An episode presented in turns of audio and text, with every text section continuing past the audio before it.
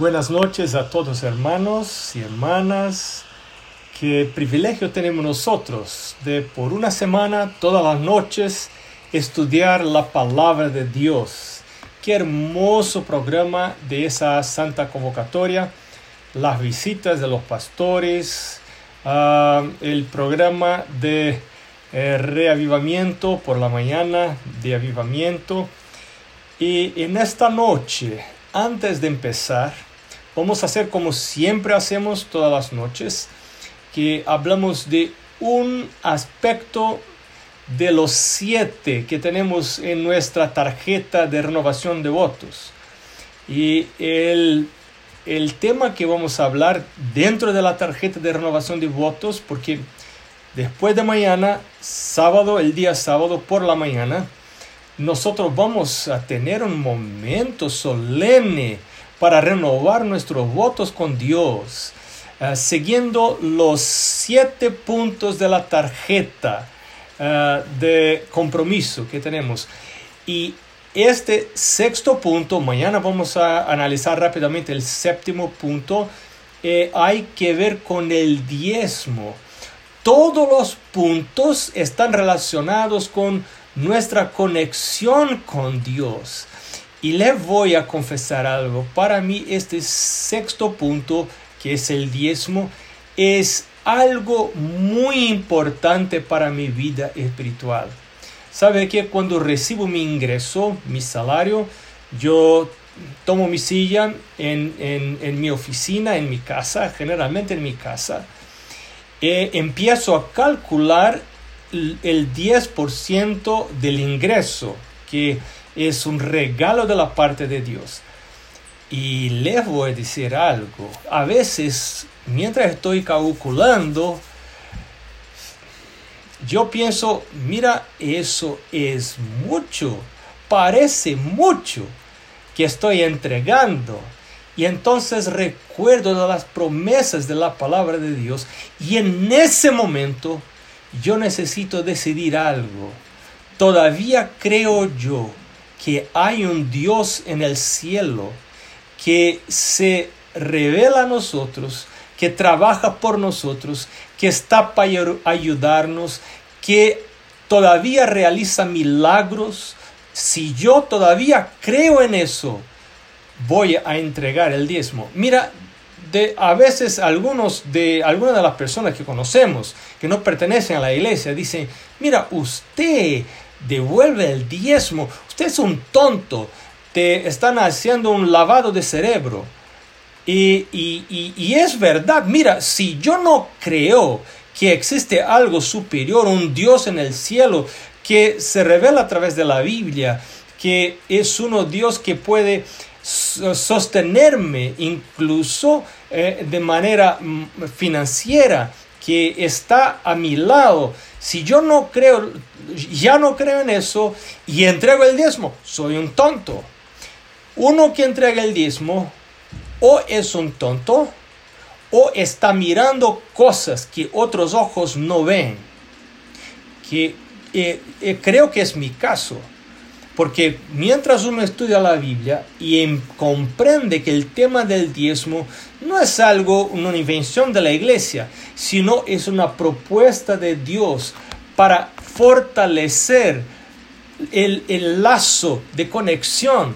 Porque cada vez que Él me envía un ingreso, yo soy forzado a recordar de Él. Es decir, muy bien, yo reconozco que ese ingreso he venido de Dios, de la parte de Dios. Y entonces como reconocimiento que eso es de Dios, yo voy a entregar 10%. Eso es un testimonio de que yo todavía creo que hay un Dios en el cielo, que es poderoso, que puede hacer más para mí que yo puedo hacer por mí mismo. Entonces eso es un testigo, es, es un testimonio de que yo todavía creo en un Dios poderoso, creador del universo, que es el dueño de todas las cosas. Para mí el, el, el, hecho de diezmar es un testimonio de fe. Y cuando yo ya no creo en Dios, No creo que hay un Dios que está por mí para defender mis causas, para oír mis oraciones. Uno de, las, uno de, de los primeros señales, yo creo que uno de los primeros señales antes todavía que yo salga de la iglesia, todavía estoy en la iglesia, pero uno de los primeros señales que yo ya no sigo creyendo en Dios es que paro de diezmar, porque parar de diezmar es como decir, si ya no hay un Dios en el cielo, yo necesito, ah, ah, si no hay un Dios que cuida de mí, yo necesito cuidar de mí mismo, porque ya no hay Dios. Entonces, cuando no devuelvo el diezmo, estoy diciendo para mí, que ah, para mí mismo, que yo ya no creo que haya un Dios. Y yo enseñé mis, enseñé mis hijas, creo que ya comenté eso con ustedes, enseñé mis hijas a no devolver el diezmo para la iglesia. Yo les enseñé, mira, no devuelve a la iglesia, entrega en la iglesia porque la palabra de Dios dice que ahí es el lugar correcto de entregar, es el alfolí, es, es el, el tema del alfolí que aparece muy claro en la Biblia, no tenemos tiempo de estudiar hoy, estoy solo mencionando, pero yo, yo dice a, a, a mis hijas, mira, entrega a la iglesia, pero dale a Dios. A Dios entregamos el diezmo solamente que el lugar a donde entregamos es en la iglesia. En la iglesia. Pero yo no entrego para ayudar los proyectos de la iglesia o, o, los, los que predican el evangelio. No, así no enseña la Biblia. La Biblia enseña de manera muy clara. El diezmo entregamos nosotros a Dios. Y cuando no entregamos el diezmo, no estamos entregándole a Dios. Y Dios hace lo que Él quiere con lo que es suyo. Y la palabra de Dios es muy clara en decir, y esto ya desde el Antiguo Testamento, que el diezmo era para ser usado para el sostén de aquellos que predican el Evangelio por la vida y no tienen otra, otra fuente de ingreso. Entonces, entonces, ese es que son los ministros autorizados por la iglesia, no los autoproclamados ministros, porque yo puedo decir, mira, yo soy ministro ahí, entrégame tu diezmo. No, no, yo no, no elijo eso, es la iglesia que separa a algunos, reconoce el ministerio de algunos y los separa para el ministerio. Entonces, a estos la iglesia los entrega el diezmo. Diezmo, de acuerdo con la Biblia, no es para ser usado para ninguna otra actividad que no sea el, el, sostén de aquellos que predican el Evangelio. En la iglesia adventista, los pastores no reciben más plata porque hay más diezmo. No, hay el salario, el ingreso de los pastores es limitado. Y si hay más ingreso de diezmo, se puede contratar más obreros para que la predicación del Evangelio crezca y más personas estén preparadas para ir al cielo. Pero los pastores no quedan más ricos. Los pastores adventistas reciben un, un techo y ahí está, no reciben más. Y si, y si los hermanos entregan más diezmo, los pastores no reciben más por eso, sino que se puede contratar más gente para predicar el Evangelio y, Jesús puede volver pronto. Así que eh, después de mañana, en el día sábado, este será uno de los puntos que vamos a renovar el compromiso porque este punto también nos conecta con Dios. Porque cada vez que recibo una bendición, yo soy forzado a recordar la, el fuente de la bendición, que es mi Dios. Todos los regalos, todos los dones perfectos descienden del Padre de las luces. Eso enseña la palabra de Dios. Entonces, el diezmo me recuerda del origen de mis bendiciones, de mis ingresos. Bueno, ahora vamos a orar antes de abrir la palabra de Dios en el libro de Génesis, el capítulo 17 es a donde vamos a empezar. Pero antes de leer la Biblia, vamos a orar a Dios y cerrar nuestros ojos. Nuestro amado Padre que estás en cielos, gracias por el privilegio de otra vez tener la Biblia en nuestras manos y abrir tu palabra para oír tu voz. Queremos crecer en el conocimiento y en la gracia de Jesucristo. Queremos oír su voz, aprender a andar con Él, oír sus enseñanzas.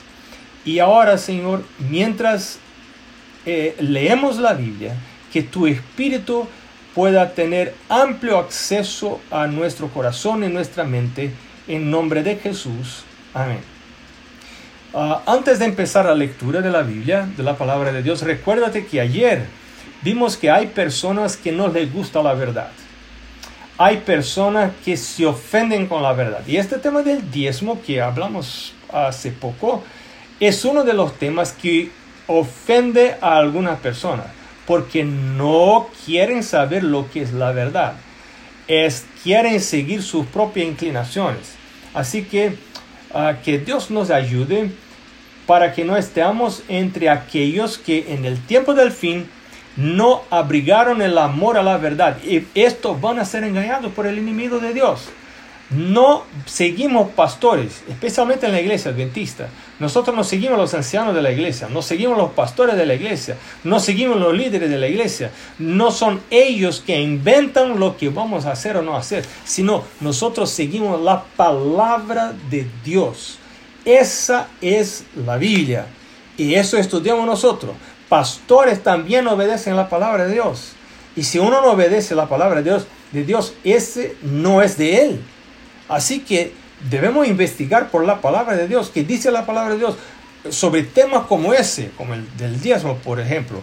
Pero ahora vamos a cambiar de tema y vamos a hablar del quinto aspecto del recibimiento del Espíritu Santo, que es ah, la necesidad de permanecer en el Espíritu de Cristo. Permanecer en Cristo es lo mismo que permanecer en el Espíritu. Eh, pero vamos a empezar por Génesis el capítulo 17, el versículo 1. La palabra de Dios dice, era Abraham de la edad de 99 años cuando le apareció Jehová y le dijo, mira que le dijo Jehová. Jehová dijo, yo soy el Dios todopoderoso. Anda delante de mí y sé perfecto. La pregunta que surge, que aparece ahora es, ¿cómo puede uno ser perfecto? Si yo nací pecador, ¿cómo puedo ser perfecto? Y algunos piensan como yo pensaba por mucho tiempo. Yo pensaba que para ser perfecto yo necesitaba cumplir todos los pequeños detalles de los mandamientos de la palabra de Dios. Y yo no estoy diciendo aquí que no hay necesidad de cumplir, cumplir con todos los pequeños detalles de, los mandamientos de la palabra de Dios. Pero yo pensaba que para ser una persona perfecta, yo necesitaba cumplir los detalles mínimos de los mandamientos. No solo los diez mandamientos, como no matar, no robar, guardar el sábado, no eh, hablar un falso testimonio, no, no, no codiciar cosas de los otros, no adorar imágenes y, y así por adelante. Pero yo pensaba que yo necesitaba estudiar la Biblia para descubrir todos los mandamientos de Dios y entonces cumplir todos los mandamientos y entonces cuando Jesús venga pronto yo puedo decir, mira, aquí estoy, ya soy perfecto porque ya guardo todos los pequeños detalles de los mandamientos de Dios. Pero la palabra de Dios dice que la justificación no es por obras, para que nadie se gloríe. Entonces, no, nadie puede ser, ser justificado por la obra de la ley. Y la razón por la cual es que la guardia de la ley no cambia mi corazón pecador. Yo puedo ser pecador, seguir siendo pecador por naturaleza, porque nací pecador, porque heredé de mis padres, mi madre, mi padre heredé mi naturaleza pecadora, mi corazón pecador, mi inclinación pecadora y el cumplimiento de la ley, obedecer la ley, no cambia mi naturaleza. Yo sigo siendo pecador, un pecador que cumple la ley y no cuando Jesús vuelve pronto no puede entrar en el cielo porque soy pecador, aunque guarde el sábado, devuelve el diezmo. Algunos de nosotros quizás son vegetarianos, comen soya y ahí están yo incluso soy vegetariano, no estoy diciendo en contra de eso, pero algunos piensan que el vegetarianismo les va a llevar al cielo mira, hay que ser vegetariano para el cielo. El vegetarianismo no puede salvar a nadie, el diezmo no puede salvar a nadie. Si diezmo pudiera salvar, uno no necesitaba de Jesús. Jesús no necesitaba morir en la cruz, porque uno se podría salvar por el diezmo, por el vegetarianismo, por la guardia del sábado. Es su hermano y llega en el cielo y va a decir, mira, yo fui salvo porque guardé el sábado, yo fui salvo porque devolví el diezmo, yo fui salvo porque me torné vegetariano. Eso, e, eso es ridículo. Uno no puede ser salvado, se salvo por, por, por, por, las obras de la ley. Eso que dice, que enseña la palabra de Dios, el libro de Romanos, el libro de Efesios y otro lugar, el de Gálatas en la Biblia. Uno no puede ser salvo por guardar la ley, porque la ley no puede cambiar la condición natural de, de mi naturaleza, la condición de, de mi carácter. Pero ahora la palabra de Dios nos presenta un nuevo camino, que no es el camino de la guardia de la ley. Pero recuérdate que ayer estudiamos, Jesús dijo, si me amáis, guardaré mis mandamientos. O sea, la, la guardia de los mandamientos es la consecuencia de la salvación. Uno recibe la salvación como un regalo de gracia, por gracia.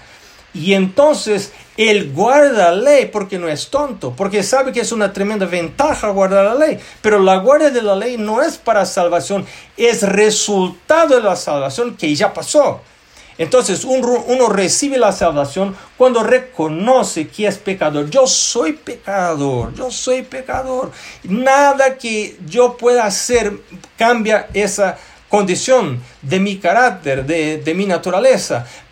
Pero Dios sí puede hacer un milagro. Este milagro hace Dios enviando el Espíritu Santo. ¿Y cómo, ah, cómo pasa eso?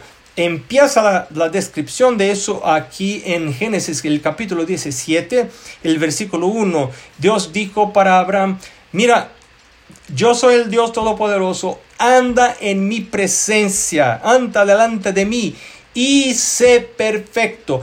Mira, para ser perfecto, uno necesita andar con Dios, caminar con Dios. Estamos hablando del desarrollo del hábito, no es de una experiencia puntual, sino de una, de una experiencia continua que se renueva día a día y, se va agrandando porque la vereda, el camino del justo es como la luz de la mañana que se va ah, tornando más clara, más clara hasta el día perfecto. Esa, esa experiencia se va, va creciendo, va se desarrollando, pero es algo continuo y está diciendo Dios aquí, anda eh, delante de mí, anda en mi presencia, anda conmigo, vamos a andar juntos. Y entonces eh, el desarrollo del carácter va de el carácter de Jesús pasa para mi carácter por la presencia, por estar junto, por, por desarrollo del hábito de permanecer en la presencia del Señor. No solo por la mañana, en la primera hora, cuando despierto, de eh, cuando salgo de mi cama me voy a presencia de Dios para orar, para estudiar la Biblia, sino que también sigo caminando con Dios durante todo el día. Paso el día en la presencia del Señor. De paso, reverencia. Algunos no saben lo que es reverencia y algo es algo muy importante para enseñar a los a, nuestros hijos desde los más pequeños. ¿Qué es reverencia? Reverencia para mí es la noción de la presencia de Dios. Cuando, y, y la noción del carácter de Dios también porque es, Él no es hombre, Él no es como yo, él, él, está mucho más arriba de mí. Yo necesito, cuando yo tengo esa noción de, de su carácter, de quién es Él, y también de su presencia, que no puedo me ocultar de su presencia. Entonces esto genera reverencia y hay lugares especiales a donde buscamos la presencia de Dios, como la iglesia, como la el, aposento de nuestra casa donde realizamos el culto de la familia. Este lugar es especial. Entonces, en, lugares como estos, nosotros enseñamos a nuestros hijos a, portarse de manera distinta. No, no, no están en la cocina, no están en, en, afuera de la casa como para juguetear. No, no, no. Así, en este lugar es como un templo, porque ahí estamos buscando de manera especial la presencia de Dios. Eso es reverencia. Pero no solo en estos momentos, cuando salimos de estos lugares, debemos seguir andando con Dios. Así andó con Dios Noé, así andó Abraham, así andó David. Muchos hombres del pasado andaron con Dios. Ah, y ahora nosotros somos desafiados a seguir como Abraham. Dios está hablando a Abraham, pero si habló a Abraham, está hablando a mí también, porque Dios no tiene hijos preferidos. Para Él todos son iguales. Lo que hace para uno hace para todos para todos nosotros. Entonces está hablando Dios también para mí, está diciendo, si quieres ser perfecto, anda en mi presencia, permanece en mi presencia y es, eh, te tornaré una persona perfecta. Eso es hermoso.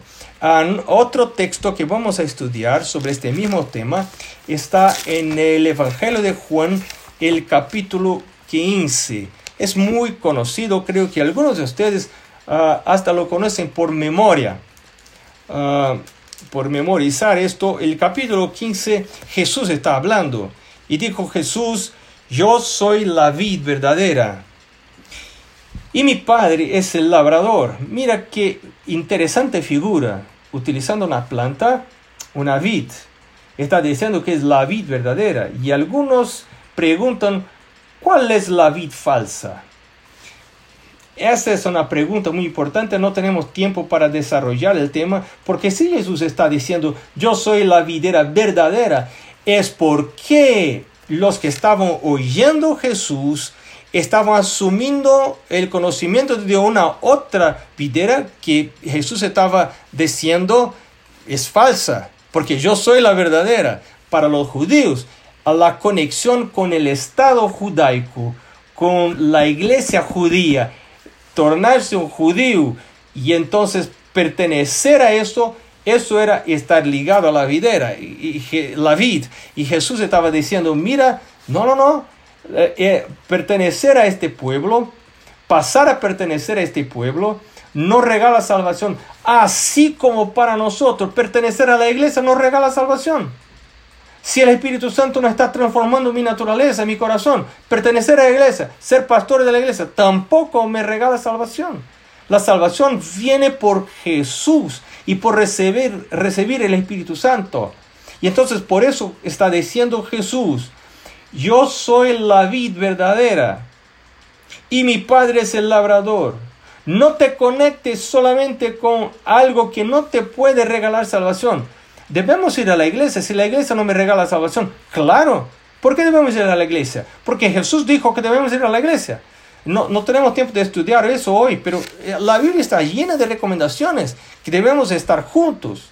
Desde el Antiguo Testamento hasta el Nuevo Testamento. Si para eso existe iglesia. Y iglesia no es una invención de los hombres, sino es un orden de Dios. Pero no es para la, simplemente para para ser, de instrumento de salvación para mí, sino que estamos reunidos para no solo para crecer en la gracia del conocimiento de Jesús, eso sí genera salvación, como para estar organizados para llevar la salvación a otros. Unimos nuestros recursos, unimos nuestros recursos humanos, unimos nuestros recursos financieros. Una iglesia sola, una persona sola jamás podría cumplir el, mandato de Jesús de ir a todas las naciones, predicar el Evangelio.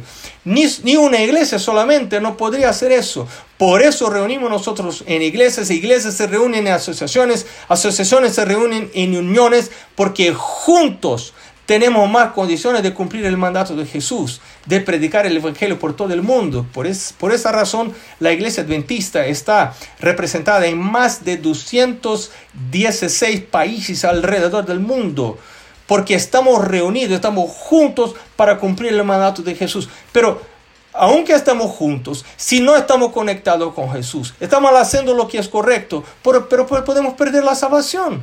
Aunque estamos predicando, porque la salvación no viene simplemente por mi conexión con la iglesia, viene por mi conexión con Jesús. Yo no estoy diciendo que debo desconectarme de la iglesia, porque entonces no estoy siguiendo el mandato de Jesús. Es muy claro en la palabra de Dios que yo debo pertenecer a la iglesia. Esto es muy importante.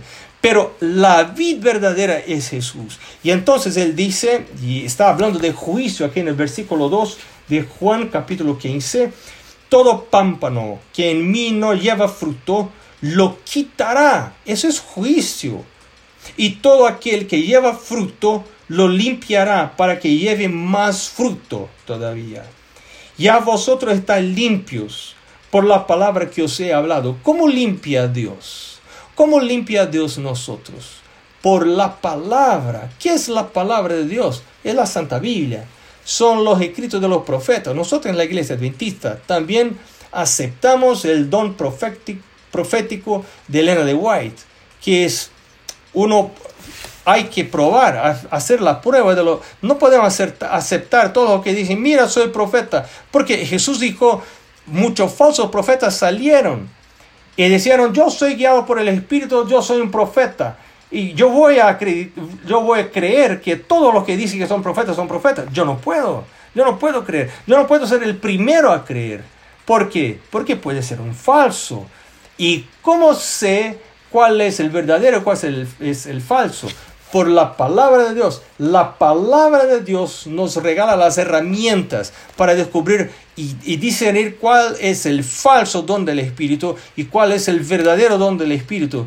Porque si hay algo sobrenatural, eso no quiere decir que es de Dios. Algunas personas piensan que todo que es sobrenatural es de Dios. Si, si, hubo cura, entonces es de Dios. Si hubo curación, es de Dios. Si hay alguien hablando en lenguas, oh, eso es de Dios. Si hay alguien que tiene un don profético de, de conocer el futuro, o, o, o, o, por lo menos decir que conoce el futuro, entonces eso debe ser de Dios. Pero así nos enseña la palabra de Dios. La palabra de Dios enseña que hay espíritus engañadores, que no son el espíritu de Dios. Engañadores, si están engañando, yo necesito alguna herramienta para poder discernir, porque mis ojos naturales, mi percepción natural no puede percibir. Entonces yo necesito de la palabra de Dios, de la Biblia, de conocer la Biblia para poder evaluar las otras manifestaciones espirituales, si son provenientes del Espíritu de Dios o si son provenientes de otro tipo de espíritu.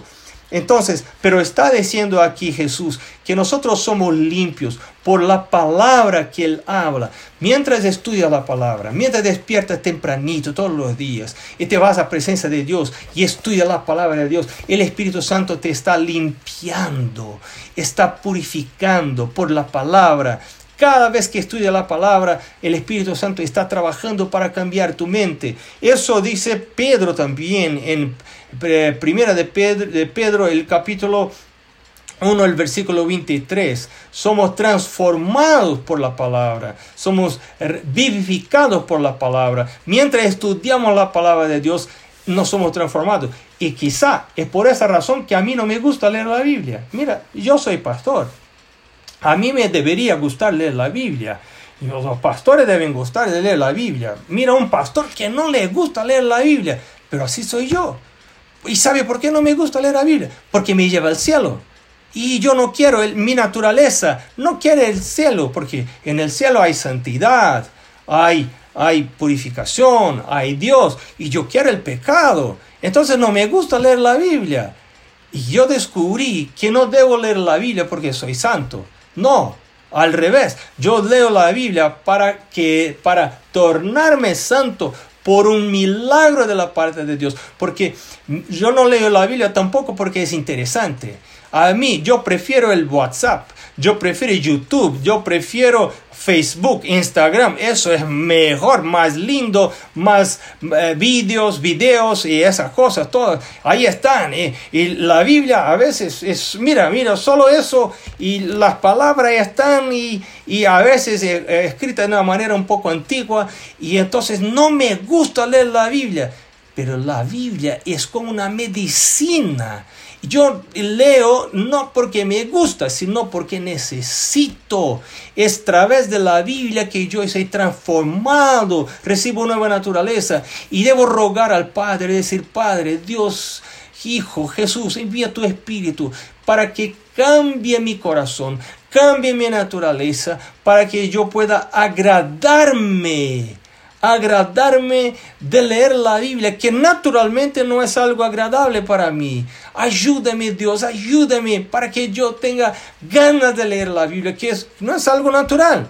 Es un milagro de la parte de Dios. Los días que me gusta leer la Biblia, esto es un milagro de la parte de Dios.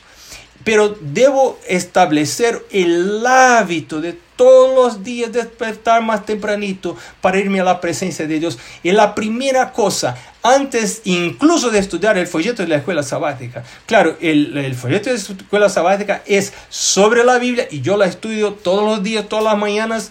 Es algo de mis hábitos, pero nunca antes de la Biblia sola la Biblia es la palabra de Dios, es el fundamento de nuestra fe, de todo lo que pasa en nuestra experiencia religiosa.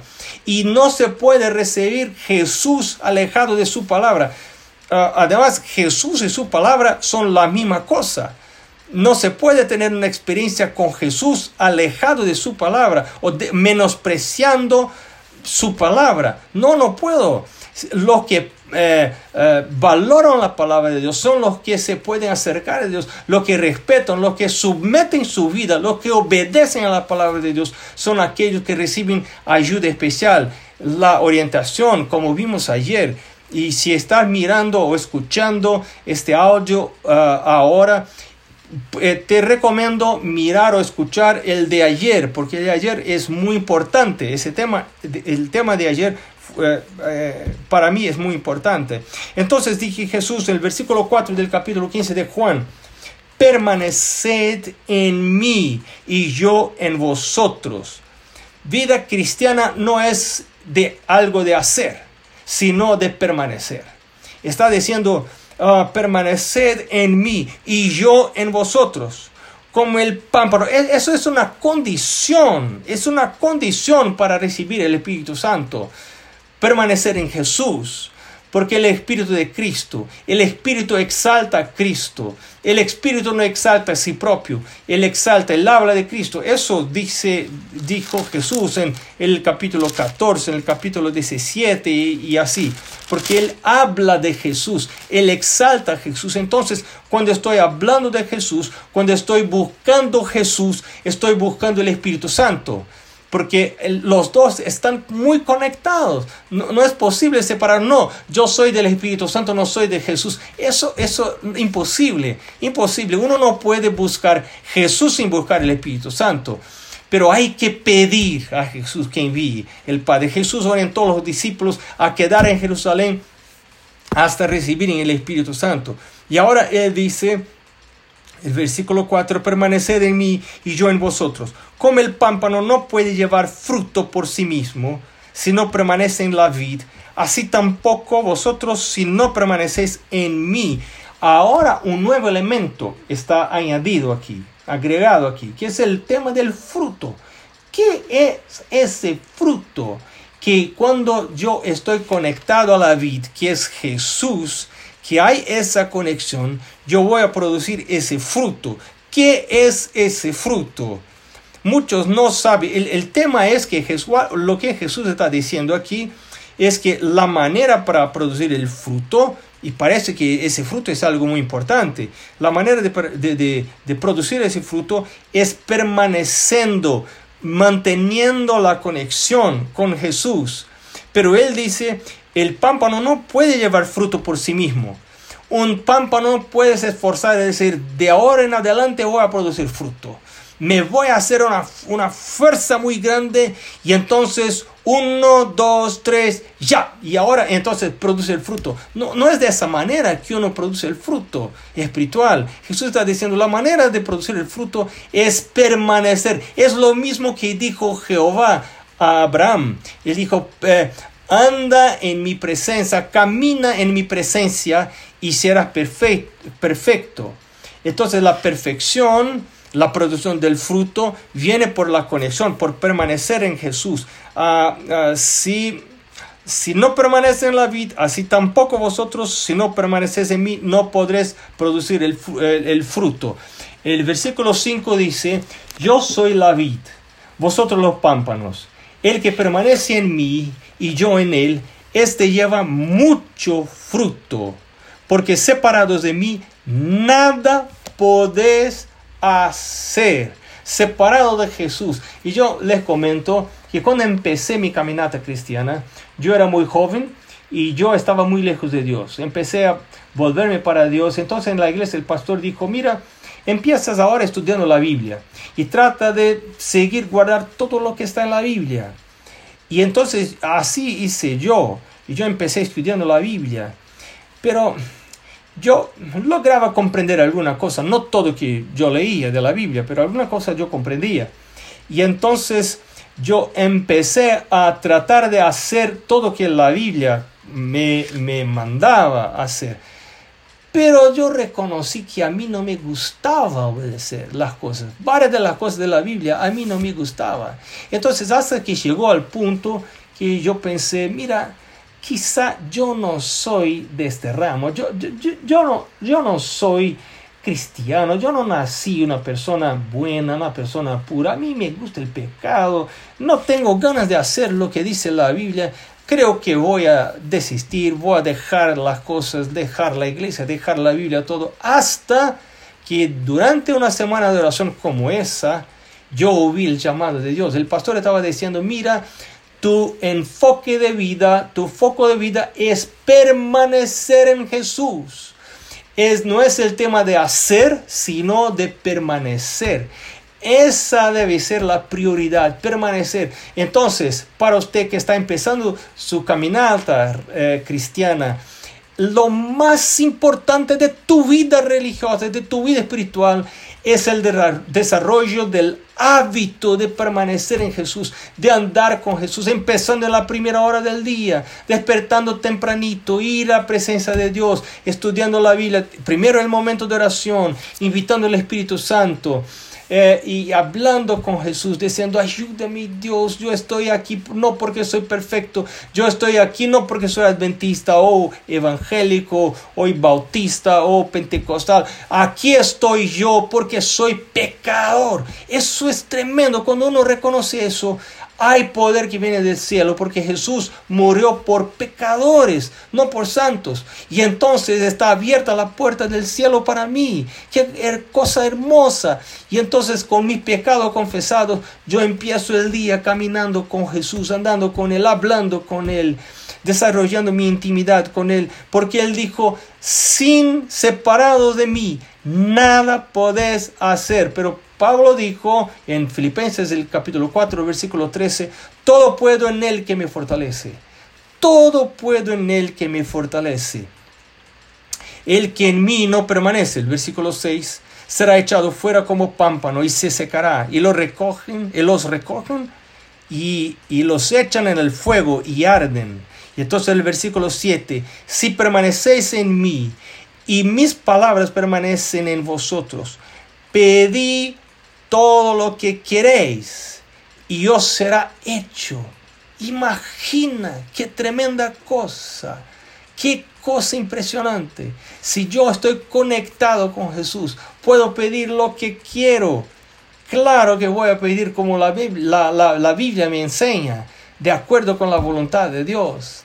Y entonces el versículo 8, ah, en esto es glorificado mi Padre, en que lleves mucho fruto y seáis así mis discípulos. Mira, aquí está la definición de discipulado. ¿Qué es uno discípulo?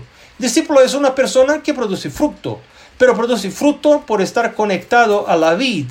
¿Cómo estar conectado a la vid? ¿Quién es la vid? La vid es Jesús. Si yo estoy conectado a Jesús y si yo recibo el Espíritu Santo, voy a producir, producir el fruto. Pero ¿qué es el fruto?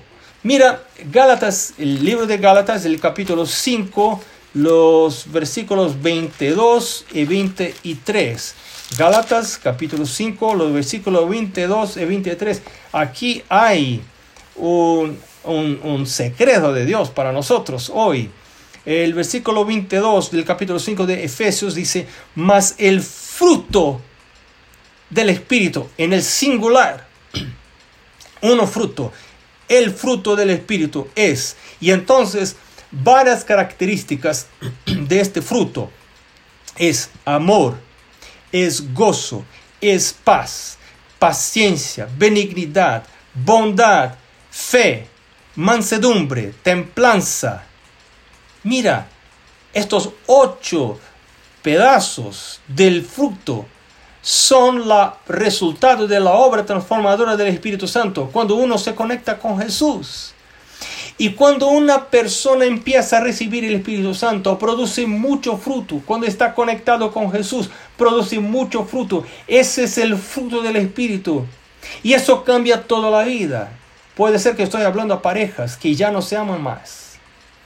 Dos personas que ya viven, viven en la misma casa, en el mismo hogar, pero ya no puedo ni llamar de eso de hogar. Yo te quiero traer esperanza, porque el amor puede volver. El amor puede volver, no por el esfuerzo. Uno no puede decir, ah, de ahora en adelante voy a amar. Uno, dos, tres, ya, voy a amar. Eso es imposible, es ridículo. No se puede amar de esa manera.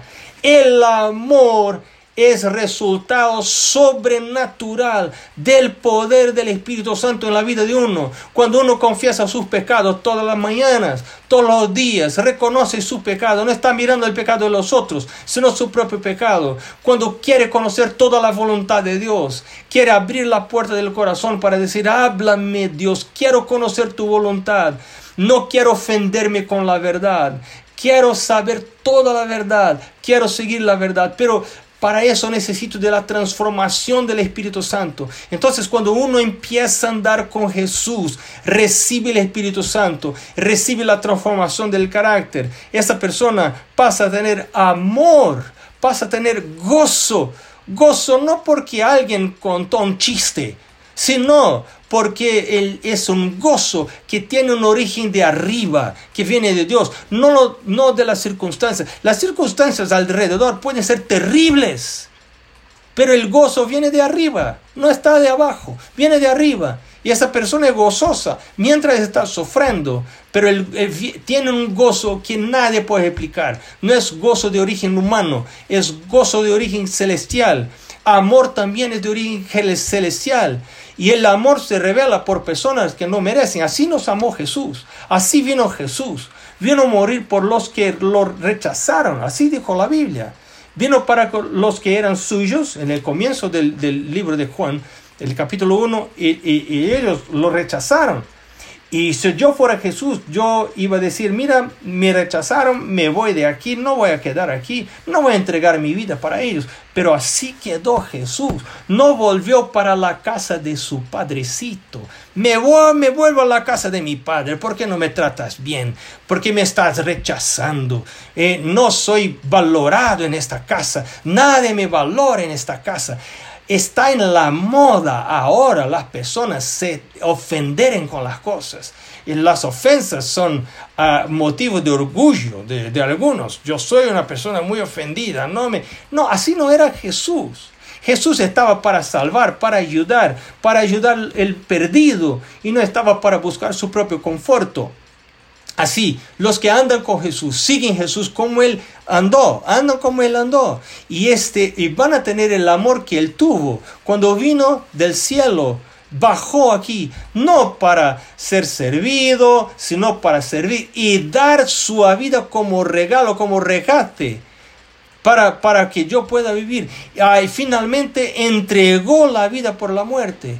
No volvió a la casa de su papá como algunos de nosotros tenemos la tentación de hacer cuando el matrimonio no va bien, no marcha bien, no me voy de aquí. A veces en el trabajo, en mi, en mi ah, ambiente laboral, las cosas no están marchando bien y ahí lo hago lo mismo, no me voy a dejar porque no, así no es la vida.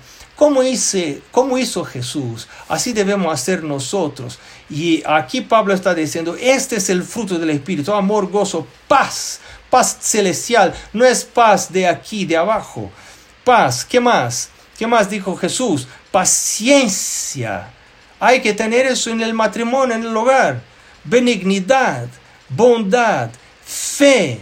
Es resultado del Espíritu Santo. Mansedumbre, templanza. Las personas intemperantes no dejan de ser intemperantes por, porque deciden ser, dejar de ser intemperantes. A partir de hoy voy a comer solo lo que es saludable. Así no es. Yo necesito yo necesito tomar algunas decisiones, pero esas decisiones necesitan ser santificadas por el Espíritu Santo. Si el Espíritu Santo no está santificando mis decisiones, es por obras. Y entonces me voy a gloriar y me, voy a, exaltar delante de los otros. Y nadie me puede soportar porque yo me torno una persona asquerosa. Nadie me, me, gusta. Y a veces, queriendo hacer lo que es correcto y me, aún perteneciendo a la iglesia, me torno una persona que nadie puede soportar. Ni en mi hogar, ni en la iglesia. Porque no tengo amor quiero hacer las cosas por la ley, no por amor, pero amor es un regalo del Espíritu Santo. Hermano, hoy existe una invitación de la parte de Dios. Dios te está llamando, hermana, hermano. Usted que está oyendo por la radio, usted que está oyendo por la internet, por Spotify o por uh, Apple Podcast, Dios te está llamando para abrir la puerta al Espíritu Santo, para conectarte con Jesús, para desarrollar el hábito, despertar tempranito, deja la almohada por un poco. dormiste toda la noche, pero ahora un poco antes, poco antes del momento de despertar, vete a la presencia de, presencia de Jesús. Conéctate con Él, anda con Él, permanece con Él durante todo el día. Recibe el Espíritu Santo, recibe este milagro que es la producción del fruto, amor, eh, eh, gozo, amor, gozo, paz, bondad, benignidad, fe, mansedumbre, dominio propio, templanza. Dios te va a bendecir. A mí me gustaría orar contigo antes que terminemos. Vamos a orar. Nuestro Dios, invitamos tu presencia a nuestro corazón, a nuestra vida, a nuestro cuerpo. Queremos hacer nuestra parte. Nuestra parte es conectarnos, es desarrollar hábitos de conexión con Dios. Todos los días, hábitos desarrollamos cuando hacemos la misma cosa.